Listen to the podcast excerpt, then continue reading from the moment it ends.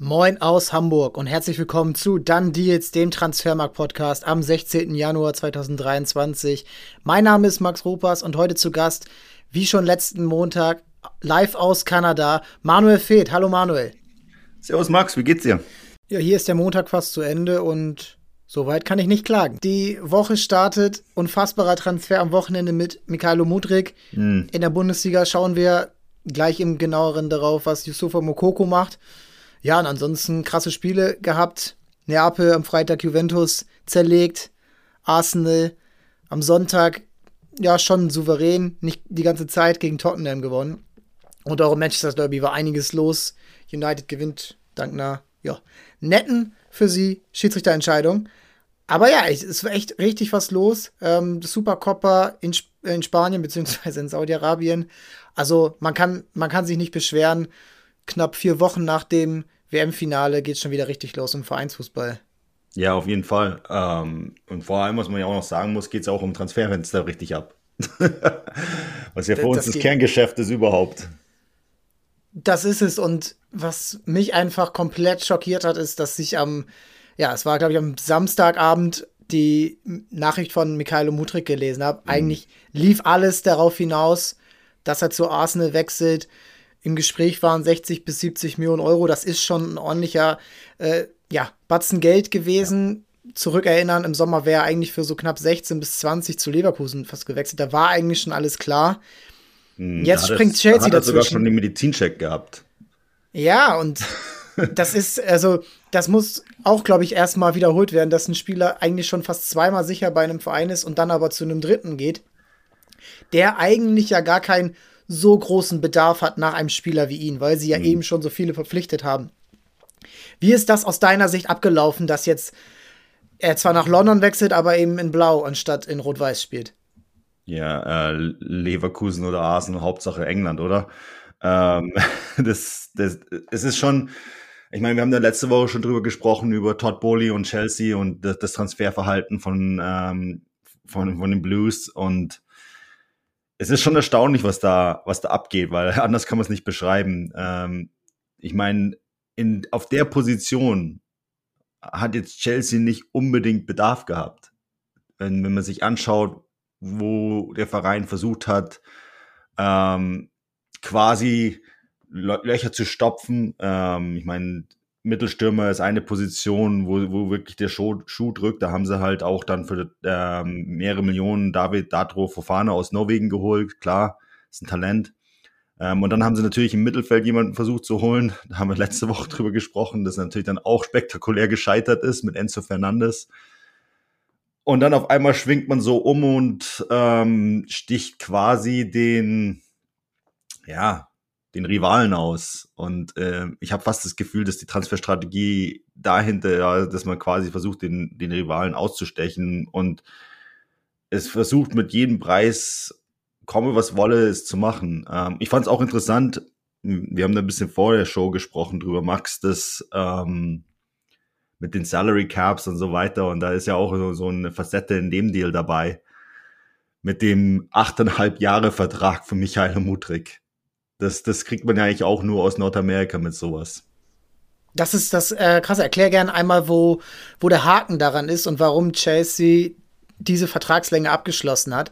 Denn mhm. äh, bei Buddy Shield ist es ja ähnlich. Ja, genau. Also ich glaube, dass Todd Bowley da tatsächlich einen Trick aus Nordamerika mitnimmt. Also ich kenne sowas ähm, aus der NHL. Ähm, NBA und NFL machen das ja ähnlich. Ähm, Major League Baseball, wo Todd Bowley herkommt, auch dass man quasi einen Spieler unter Vertrag nimmt mit der Gesamtsumme. Ja. Und die Gesamtsumme ist dann meistens sehr hoch. Und im, im Salary Cap wird ja dann die Gesamtsumme genommen und dann quasi auf die Vertragslänge verteilt. Also wenn du jetzt irgendwie einen Vertrag unterschreibst oder über zehn Jahre für 80 Millionen, dann ist die, der Salary Cap Hit jedes Jahr 8 Millionen. Ich denke, dass Todd Bowley hier drauf geschaut hat wie das in Nordamerika ist und hat gesagt, okay, Mutrik, der ist sehr teuer. Ja, der wird im Gesamtpaket 100 Millionen kosten. Da ist die, die, der, der Vertrag noch gar nicht dabei. Da werden wir irgendwann Probleme mit Financial Fair Play bekommen. Ist so, ja. Und, aber wenn man jetzt diese Summe nimmt und sie über achteinhalb Jahre verteilt, also dann muss man ja die, die, die Summe auf jedes Jahr, einzelne Jahr dann verteilen. Und dann ist es natürlich im Financial Fair Play schon so, dass die, dass die Summe dann nicht mehr irgendwie ähm, 20 Millionen im Jahr sind, wenn man jetzt 100 Millionen nimmt, sondern quasi knapp über 10. Und dann sieht das im Financial Fair Play dann schon mal ganz anders aus. Und damit, das ist fast schon so ein bisschen wie ein nordamerikanischer Trick. Also ich, das einzige Problem, was ich damit hätte, als Spieler, du verdienst ja jetzt du bist jetzt über achteinhalb Jahre in diesem Vertrag drin und die Spielergehälter gehen ja rauf. Das heißt ja, dass du irgendwie dann in zwei, drei Jahren entweder versuchst nachzuverhandeln oder du hast quasi den Vertrag, den du unterschrieben hast, hast du unterschrieben. Also ist schon erstaunlich. Ähm, ob er damit durchkommt, ist halt dann die andere Frage, Max. Das ist das eine, die, äh, die lange Vertragslaufzeit, die ja für einen Spieler auch ähm, Mutrik Anfang 20, dann bis 30 gebunden ist gibt dir die Sicherheit. Vielleicht sagt er sich auch, okay, ich bin in einer besonderen Situation hier in der Ukraine. Manchmal spielt in Polen, ich muss so einen langen Deal annehmen. Aber Chelsea, das ist, das ist Wahnsinn. Und die Frage ist auch, ob das alles so abgedeckt ist. Denn du hast natürlich die nordamerikanische Liga angesprochen, aber die UEFA, die ob die ihre Regeln so durchziehen, ist eine andere Frage, aber die UEFA hat ihre eigenen Regeln. Das ist ja auch echt Nerd-Talk, das ist jetzt echt Detail. Aber da muss man natürlich drauf schauen, ob Chelsea das so durchbekommt und ob sie im Financial Fair Play, ob das überhaupt relevant ist, hängt ja erstmal davon ab, ob sie überhaupt die Champions League schaffen. Dieses Jahr sieht es ganz, ganz schlecht aus, was das angeht. Und dann, ja, muss man ja auch sehen, diese Mannschaft da kann ich mir nicht vorstellen, dass da alle jetzt noch im Winter bleiben. Also wir haben jetzt noch zwei Wochen. Wir haben eine Situation, in der ein Spieler wie Kai Havertz, der vor zweieinhalb Jahren zu diesem Verein gewechselt ist, für eine damalige fast Rekordsumme in diesem Verein, der macht gerade seine Tore, er spielt eine ordentliche Leistung. Es gibt noch ein, zwei andere, die Mason Mount, Eigengewächs, Raheem Sterling im Sommer gekommen. Also das ist ja so viel. Pulisic auch vor ein paar Jahren Königstransfer gewesen. Ziyech äh, sehr wichtig gewesen damals, als sie ihn verpflichtet haben. Huh, und jetzt ähm, kommen da so viele Spieler rein. Joao Felix, ja, der ist jetzt direkt erstmal gesperrt nach den, nach den ersten Spielen. Das ist absoluter Wahnsinn. Und wir werden sicherlich nicht das letzte Mal über diesen Verein in dieser Wintertransferphase gesprochen haben. Und müssen da echt ein bisschen, äh, ja, da muss man jetzt echt im Detail drauf schauen. Ich hatte gerade noch so ein Detail, was mir jetzt leider entfallen ist, was unfassbar, äh, auch wieder unfassbar interessant ist. Aber lass uns bei Chelsea vielleicht einen Haken dran machen und über eine verzwickte Vertragssituation in Deutschland sprechen. Yusufa Mokoku, das Talent, alle haben seit fünf, sechs Jahren, kann ich mich jetzt so entsinnen, darauf gewartet, dass dieser Spieler, ja, älter wird, in die Profimannschaft von Dortmund kommt. Ähm, er hat alles erfüllt eigentlich, was man sich von ihm erwarten kann. Mit 16 in die Bundesliga gekommen, ich glaube, sein drittes Spiel bereits getroffen. Äh, er ist jetzt mittlerweile Stammspieler. Er hat einen Modest verdrängt. Er ist zur WM gefahren. Er hat jetzt mit gerade mal 18 Jahren, das darf man nicht vergessen, stehen ihm eigentlich alle Türen, das ist jetzt die Frage, offen.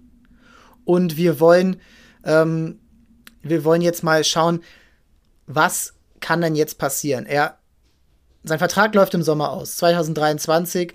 Die Verlängerung ist, würde ich jetzt mal sagen, für beide Seiten das Ziel. Die Frage ist nur, zu welchem Preis. Man liegt finanziell auseinander, wie das halt so ist. Der Verein bietet weniger, der Spieler will mehr. Jetzt ist Sebastian Kier gestern äh, via Kicker an die Öffentlichkeit gegangen und hat ja ihm letzten Endes die Pistole auf, dem, auf die Brust gesetzt und hat gesagt, okay, Du kannst dich bis zum Rückrundenstart entscheiden. Du hast jetzt hier das Angebot. Wenn du das nicht annimmst, dann trennen sich hier die Wege. Wir würden uns freuen, wenn du bleibst. Du bist so ein bisschen vernetzt äh, in Richtung Trainingslager, ja. äh, Marbella. Was hast du jetzt zuletzt gehört? Wie ist der Stand? Ja, und die Entscheidung liegt bei Mokoko. Wie, wie sieht es bei ihm aus? Ja, da wird natürlich sehr viel geschrieben ähm, über, über Handgeld und ähm, Vertragswünsche im Bereich von 8 Millionen. Ähm, Newcastle mit einem Handgeldangebot von 30 Millionen Euro, was sogar stimmen könnte. Ähm, Dortmund hat jetzt in letztens so um die 10 Millionen Handgeld und 5,5 Millionen Euro im Jahr geboten. Ähm, und von dem, was ich so gehört habe, ist das schon sehr nah dran an was Mukukos Camp will. Der Berater macht das echt clever. Also das muss ich echt noch dazu sagen. Und das ist halt auch das, das so von, von dem, was mir so gesagt worden ist. Der macht das echt clever.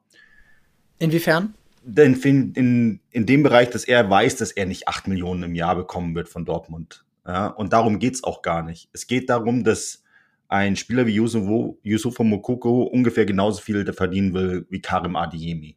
Und wenn die diesen, wenn die nicht so heiß pokern würden, würden sie das gar nicht bekommen. Der Junge ist 18, der hat ähm, jetzt ein paar Spiele in der Bundesliga gespielt, ist eingewechselt und das Eingewechselt, das weiß ja jeder, da hast du es immer ein bisschen schwieriger, weil da wird immer erwartet, dass du bleibst. Ja. Aber der Berater hat halt gesagt, ja, nicht mit uns, so machen wir es nicht. Und ähm, pokert natürlich sehr heiß, ähm, obwohl Mukuku eigentlich in Dortmund bleiben will. Ähm, und der Berater will auch, dass der Spieler in Dortmund bleibt. Und da haben sie jetzt natürlich versucht, das Maximum rauszuholen. Aber von dem, was mir so gesagt worden ist, dass im Endeffekt werden sie das Angebot von Dortmund annehmen. Ähm, außer es passiert irgendwas ungewöhnlich, das weiß man ja nie. Also wir, wir sind beide in dem Geschäft. Wir wissen, solange du die Vertragsunterschrift und die Presse, Pressemeldung nicht hast, ist nichts dann dir. Ähm, aber es, es läuft schon so darauf raus, dass, dass das Mokuku Camp dieses Angebot annehmen will. Aber ich finde, ich finde es schon interessant. Also der, der Berater hat das natürlich in dem Bereich sehr clever gemacht, weil wenn er jetzt das Angebot annimmt, dann haben die das Maximum rausgeholt. Für, für den Spieler, der jetzt seinen ersten richtigen Profivertrag unterschreibt, ist 5,5 Millionen Euro im Jahr schon eine ordentliche Summe und das Handgeld ist natürlich enorm. Ja, wenn man jetzt von einer Vertragslaufzeit von fünf Jahren wahrscheinlich ausgeht, ja. dann bist du am Ende bei knapp, ja, am Ende, wenn du jetzt genau bist, 37,5 Millionen Euro das klingt natürlich jetzt erstmal sehr viel und oft kommt die Kritik auch, ja, der ist noch jung, was will der jetzt so viel Geld verdienen? Äh, aber wenn man sich jetzt mal die Leistung, Leistung anschaut in der Hinrunde, dann muss ich sagen, Yusufa Mokoko war deutlich effektiver und deutlich stärker für die Mannschaft als Karim Adeyemi. Genau. Und Karim Adeyemi ist da natürlich mit, der, mit dem Bonus reingekommen. Ja, der ist Nationalspieler. Der hat bei RB Salzburg Champions League gespielt. Der hat irgendwo schon so eine andere Lobby gehabt, die aber Borussia Dortmund und kein Verein sollte es besser wissen als Borussia Dortmund, die sie ja auch schon, das sie ja genauso schon mit anderen Spielern gemacht haben, mit Sancho, mit Bellingham, mit Dembele, ja, alle immer so ein bisschen unterschiedlich äh, vom Standing her zum Verein gekommen, mhm. aber genau denen wurde ja auch ähnliches Gehalt gezahlt und auch eine ähnliche Ablösesumme zum Beispiel und genau. das dann dem eigenen Talent, was man ja selber hervorgebracht hat, zu verwehren, ist irgendwo auch, finde ich, nicht richtig. Und deswegen finde ich die Herangehensweise, wie du schon sagst, ehrlich und irgendwo auch letztendlich fair. Und ich finde, Borussia Dortmund sollte da, nur weil das jetzt eben, wie du gesagt hast, ein Eigengewächs ist, ist nicht am falschen Ende sparen. Denn im Sommer war Anthony Modest ihnen 10 Millionen Euro für ein Jahr wert. Genau. Mokoko wäre ihnen, wäre ihnen in dem Fall 7 Millionen Euro pro Jahr wert, 7,5 Millionen Euro pro Jahr. Das ist, das ist immer noch ein krasser Unterschied und Mokoko ist super talentiert. Der wird, wenn er sich so weiterentwickelt, wenn er die Leistung weiterbringt, in ein, zwei Jahren werden die Angebote reinkommen. Ja, auf Höhe, Pulisic, 60 Millionen. Vielleicht geht das jetzt alles weiter in die Höhe, wenn Mutrik mittlerweile schon 70 plus 30 kostet. Und das musst du ja auch mit einbeziehen. Und deswegen finde ich, darf Dortmund dann nicht am falschen Ende sparen, um ihm dann das so zu verwehren, um dann hier, ja, so ein bisschen dieses altmodische, ähm, der Junge, der muss sich hier erstmal beweisen. Ja, also die anderen, die von anderen Vereinen kommen, von RB Salzburg, äh, müssen sich auch beweisen. Jude Bellingham musste sich auch beweisen, mhm. aber hat trotzdem letztendlich ähnliche, ja, ähm, Lohnchecks ausgestellt bekommen. Hast du irgendwie eine Alternative? Du hast Newcastle genannt, was realistische Interessenten noch im Dunstkreis sind. Ja, Newcastle war halt das, das Team, das tatsächlich so viel Handgeld geboten hat. Ähm, Chelsea hat sich ja mittlerweile verabschiedet, ähm, was ja auch Dortmund jetzt so ein bisschen in die Hände spielt, ähm, dass die halt quasi einen Konkurrenten damit ausgeschaltet haben. Ähm, und das, ist eigentlich, war es eigentlich schon. Also Barcelona wird genannt, Manchester United wird bei uns auch in der Gerüchteküche genannt. Ich glaube nicht, dass es so heiß. Ähm, Barcelona muss erstmal Geld, Geld finden. äh, und Manchester United hat gerade Wout Weghorst geholt. Ähm, aber äh, klar, wenn so ein Spieler wie Mukuku zum Beispiel im Sommer auf den Markt kommt, dann sieht es natürlich schon ganz anders aus. Da werden sich einige Vereine drum kümmern und schauen, ob sie den bekommen können. Äh, du sprichst Modeste an. Ähm, und ich glaube, das ist halt auch sowas, wo, die, wo der Verein sagt oder die Spieler im Verein sagen, der Junge verdient sechs Millionen und kriegt keinen Fuß auf, die ba auf den Boden. Ähm, und dann, das, das sowas, sowas ist halt dann auch so ein Transfer, wenn du halt bei, wenn du Borussia Dortmund bist, dann springst du dein eigenes Gehaltsgefüge damit. Und das war eigentlich total unnötig, dieser Deal.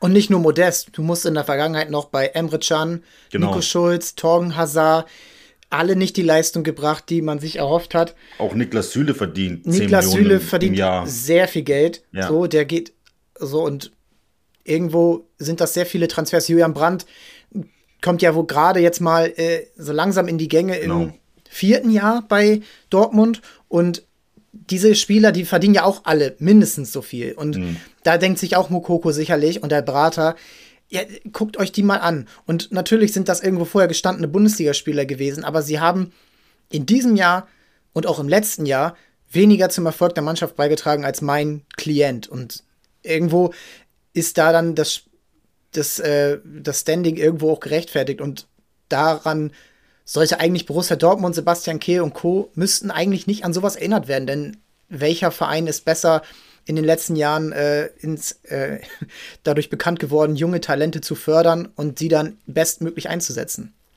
Ja, gibt es nicht viele. Ähm, was man vielleicht noch abschließend zu Mokoko sagen muss, ist halt ein deutscher Mittelstürmer. Davon gibt es nicht viele auf dem Markt. und ja. das ist halt dann auch sowas, wo man dann sagen muss, okay, ja, ähm, wenn du sowas schon hast, ähm, Hot Commodity würdest du sagen auf Englisch, dann, dann musst du einfach, musst du einfach ähm, zuschlagen. Und gut, ähm, also ich bin dahin, also ich bin jetzt nicht Dortmund-Fan, aber wenn ich Dortmund-Fan wäre, wäre ich schon optimistisch, dass das Ganze über die Bühne gehen wird. Das ist, ja, das ist äh, echt spannend und aus meiner Sicht wenn das schon so in die Ecke läuft. Und ich glaube auch, Sebastian Kehl ist jetzt auch nicht komplett äh, unerfahren in diesem Business. Wenn ja. er sowas sagt, dann, dann kann man natürlich einerseits sagen, das ist schon Druck aufbauen. Auf der anderen Seite, wenn es so dramatisch wäre, dann würde er wahrscheinlich so einen Satz äh, nicht so öffentlich medienwirksam sagen. Und dementsprechend kann danke, dass du es eingeordnet hast für uns, äh, davon ausgehen, dass Mukoko beim BVB bleibt. Es wäre wichtig, die Mannschaft wird im Sommer einen Umbruch, glaube ich, bekommen. Mhm. Jude Bellingham, ich denke mal, alles steht und fällt mit ihm und dem sportlichen Erfolg der Rückrunde. Hast du da, ähm, hast du da irgendwo einen, ja, einen ersten, einen ersten Eindruck oder ein erstes Gefühl, wie es generell bei Dortmund in den nächsten sechs Monaten aussehen kann? Ich finde das, das Bellingham-Thema ist extrem spannend, ähm, weil du hattest halt irgendwie am Ende der WM das Gefühl, dass der Junge sofort zu Liverpool wechselt und das ist halt total im Sand verlaufen mittlerweile, ähm, was natürlich auch mit Liverpools Leistungen zusammenhängt. Also ich kann hm, garantieren, dass, dass Bellingham nächstes Jahr nicht äh, zu einem Verein wechselt, der nicht in der Champions League spielt ähm, weil sich der Verein das gar nicht leisten könnte. Dortmund will mindestens 130 Millionen Euro für Bellingham. Das ist ein Haufen Geld. Da sind nicht viele Kandidaten dabei, die sich das, die sich das leisten könnten. Äh, ähm, und da könnte ich mir echt vorstellen, dass Bellingham tatsächlich, dass es so ähnlich ist wie bei Jaden Sancho, dass der dann einfach noch im Sommer bleibt oder eine Saison extra bleibt. Ähm, ich glaube, das ist genauso möglich wie ein schneller Transfer. Ähm, wo es dann hingehen würde, also ähm, da gibt es eigentlich nur einen Verein, der das aus dem, aus dem Stand schnell machen könnte, und das ist Real Madrid. Das wäre spannend. Ja. Sehr, sehr spannend. Engländer außerhalb von, von der Insel ist ja sowieso immer ein interessantes Thema. Jetzt Dortmund, die mhm. Enklave mittlerweile mit Sancho, mit Bellingham, Bino Gittens kommt als nächster. Ja. Das äh, ist echt eine interessante Entwicklung und dass das jetzt, da du ja Liverpool angesprochen hast, das ist ja nur einer der Top Six Vereine. Ich denke mal, drei bis vier kommen realistisch in die äh, Kategorie, können sie sich auch leisten. Äh, Man City Manchester United und Chelsea, was auch immer die jetzt noch alles vorhaben. Enzo ja. Fernandes ist ja ähnlich vom Preis, äh, vom Preisschild. Mhm, aber das ist schon echt interessant. Und was ja auch überhaupt noch nicht klar ist, auf welchem Tabellenplatz Dortmund am Ende der Saison eintrudelt. Wenn sie Fünfter werden, ist es relativ ja, wahrscheinlich, ist, dass er geht, weil sie. Dann ist Bellingham weg, ja, auf jeden Fall. A, will er nicht äh, Europa League spielen und B, bräuchten sie dann ja mehr ja. denn je die Einnahmen. Und ob sie dann auf die 130 Millionen kommen, ist ja auch völlig fraglich. Also ist ja immer, du kennst es auch, dieses, dieses blöde, ich will nicht verkaufen, aber ich muss.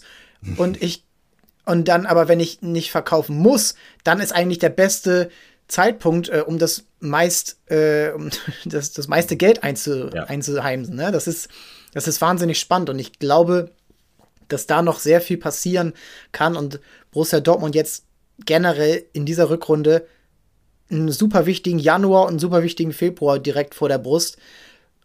Einmal muss die Mannschaft sich wieder einspielen, Aller ist wieder fit. Mhm. Hoffentlich, dass das so weitergeht. Dann Spieler wie, wie Mukoko, wie Adeyemi, Bino Gittens sollte langsam mal wieder spielen.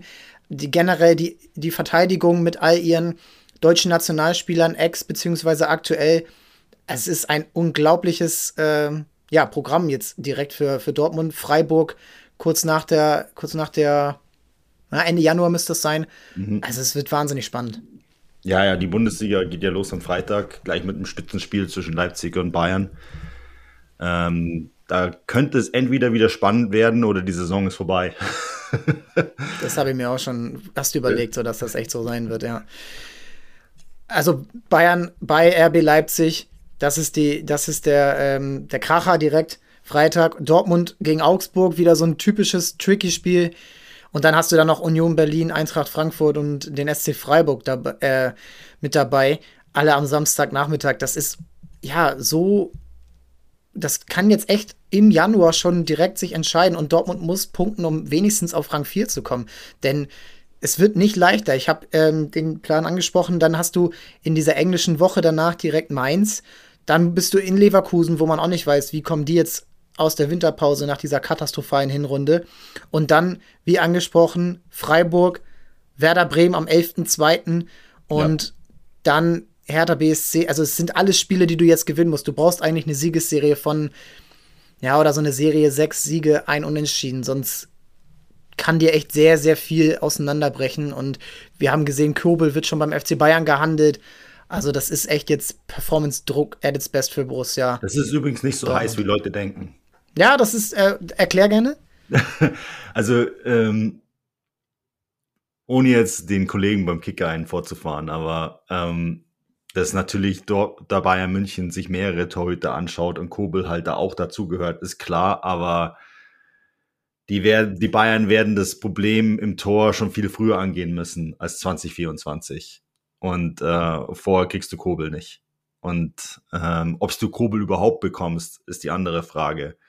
Also ich glaube, dass die, die Bayern wahrscheinlich schon zukunftsorientiert im Sommer handeln werden. Und ähm, ob das jetzt Jan Sommer ist oder jemand anders im Sommer. Aber ähm, ich glaube, das mit Kobel, das wird viel zu heiß gegessen. Wenn du einen Tipp abgeben müsstest, welcher Torwart steht denn in den meisten Spielen in der Rückrunde für den FC Bayern im Tor? In, in diesem Jahr noch? Oder in dieser Saison, Jahr? ja. In dieser Saison. Boah, das ist echt eine super gute Frage. Ähm, also es, es, scheint ja jetzt wieder Verhandlungen geben, zu geben mit Jan Sommer und Gladbach. Aber es ist schwierig. Also Gladbach wird das nur machen, wenn Bayern den quasi den, den Omlin kaufen kann von Montpellier. Also das ist, darum geht's ja eigentlich. Ja, also die, die Gladbacher haben einen Torhüter, den sie haben wollen, langfristig haben wollen, weil Sommer ja so oder so gehen würde. Und ähm, der Torwart heißt Omlin, der spielt bei Montpellier und der kostet zwischen 8 und 10 Millionen Euro und ähm, Bayern muss quasi Gladbach den Torwart bezahlen, damit sie Jan Sommer bekommen.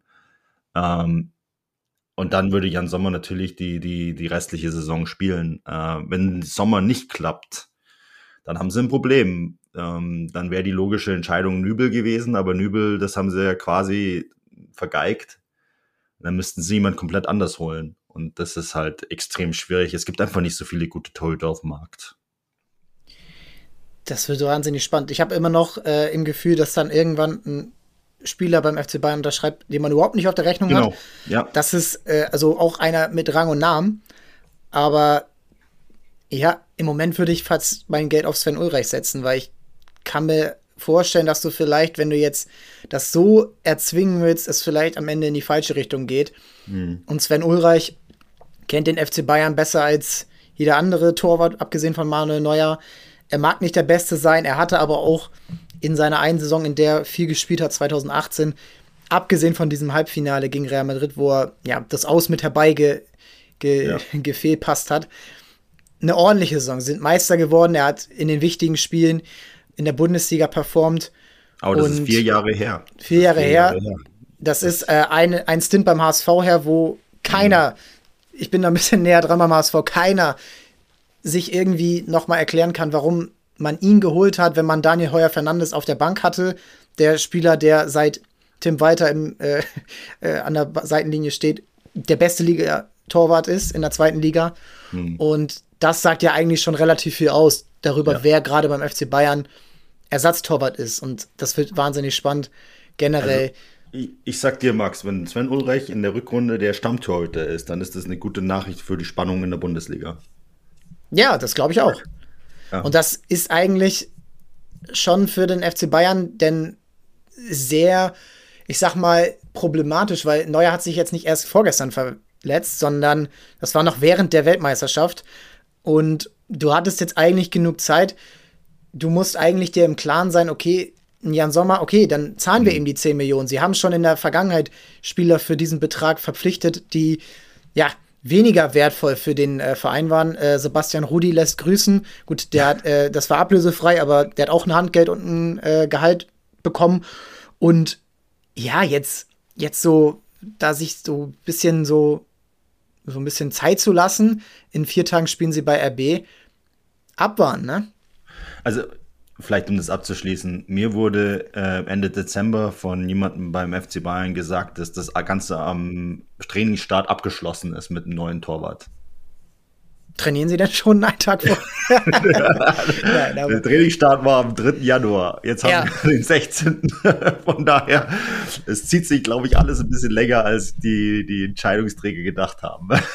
Die typischen Deadlines nach der Deadline und nach der Deadline, ja. Also wenn ich damals in der Uni meine Klausuren so spät abgegeben hätte, hätte ich meinen Abschluss nie gemacht. Ein Glück arbeitest du nicht beim FC Bayern. Genau. Oder sie sollten dich mal anrufen. Nein, das wollen wir alle nicht. Du bist bei uns bei Transfermarkt und Manuel, ich danke dir für die Einschätzung zu den verschiedenen Themen. Bleibt auf jeden Fall spannend. Chelsea steht über allem, was die Transferphase angeht. Beim mhm. Sportlichen äh, sind andere Vereine ein bisschen erfolgreicher gerade. Und dann schauen wir, was der FC Bayern macht. Wir schauen, was Yusufa Mokoko macht. Das war schon mal eine ordentliche Einordnung. Man kann jetzt als Dortmund-Fan oder auch als, sagen wir mal, Fan, der sich wünscht, dass Spieler beim eigenen Verein bleiben, auch wenn dafür dann viel Geld gezahlt werden muss. Das ist ja mhm. nur fair, wenn alle anderen auch das Geld bekommen. Dann kann man ein bisschen optimistischer sein, dass Mokoko weiterhin in Schwarz-Gelb aufläuft. Und ja, sie brauchen ihn für die Rückrunde, wie alle anderen auch. Und das bleibt spannend. In vier Tagen geht es wieder los in der Bundesliga. Manuel, was können wir von dir erwarten in den nächsten Wochen auf Transfermarkt? Hast du ein Piece geplant zu einem Spieler? Ja, also wir hatten ja jetzt heute in der Früh ähm, die Sache mit John Doran, der für einen sehr hohen Betrag von Chicago Fire zu Aston Villa aus dem Nichts gewechselt ist, muss dazu sagen. Aston Villa hat natürlich einen amerikanischen Besitzer, ja. Von daher kennen die halt die MLS sehr gut. Ähm, der Deal ist im Gesamtvolumen wohl um die 18,5 Millionen Euro wert. Ähm, das ist natürlich eine Riesensumme für, für Major League Soccer. Das ist der zweithöchste Deal in der Geschichte der Liga. Ähm, und äh, dazu werden wir natürlich was machen. Und dann, ja, ansonsten ein paar Spielerprofile geplant. Ähm, ich habe eine längere Story gebracht übers Wochenende über St. Louis. Das ist ein Artikel, über den ich zwei Jahre, äh, nicht zwei Jahre lang dran gearbeitet habe und war auch in St. Louis im, im Herbst. Das ist natürlich der neueste Verein in der MLS. Äh, ist ein sehr spannendes Thema, war sehr lang. Ich glaube, am Ende waren es über 3000 Wörter, Max. Aber wenn man so lange an der Geschichte arbeitet, dann. Ja, sehr schön. Ähm, ansonsten, ja, natürlich, wir verfolgen immer die letzten Transfers. Ähm, Also, und wir versuchen auch bei, gerade auf der englischsprachigen Seite dann auch immer ein bisschen mehr ins Detail zu gehen, über die Spieler und Profile zu schreiben und ähm, bleibt spannend. Also ich glaube, dass das Transferfenster jetzt in die heiße, heiße Phase gehen wird. Ja, ist echt interessant und lohnt sich das zu lesen ähm, zum Duran-Transfer. Der nächste Schritt für die MLS in Richtung Relevanz weltweit für Europa. Also ich glaube, da wird sich in den nächsten Jahren einiges tun. Äh, innerhalb Amerikas natürlich auch schon mit den Einschaltquoten, das läuft super mhm. und ich glaube, in Richtung WM 2026 kann ja. der Weltfußball eigentlich nur davon profitieren, wenn die MLS professioneller mit der Zeit wird. Noch professioneller. Manuel, ich danke dir. Wir hören uns hoffentlich nächste Woche wieder. Und an euch da draußen, checkt Transfermarkt weiterhin. Die Transfers kommen rein, die Transfers News kommen rein, die Gerüchte, die Marktwerte könnt ihr natürlich weiterhin checken. Schaut mal rein, ihr könnt euch auch bei der Marktwertanalyse beteiligen. Und ansonsten, ja, sind wir gespannt auf den Rückrundenstart, auf die Spiele international und alles weitere rund um den Weltfußball. Vielen Dank und ciao, ciao. Tschüss.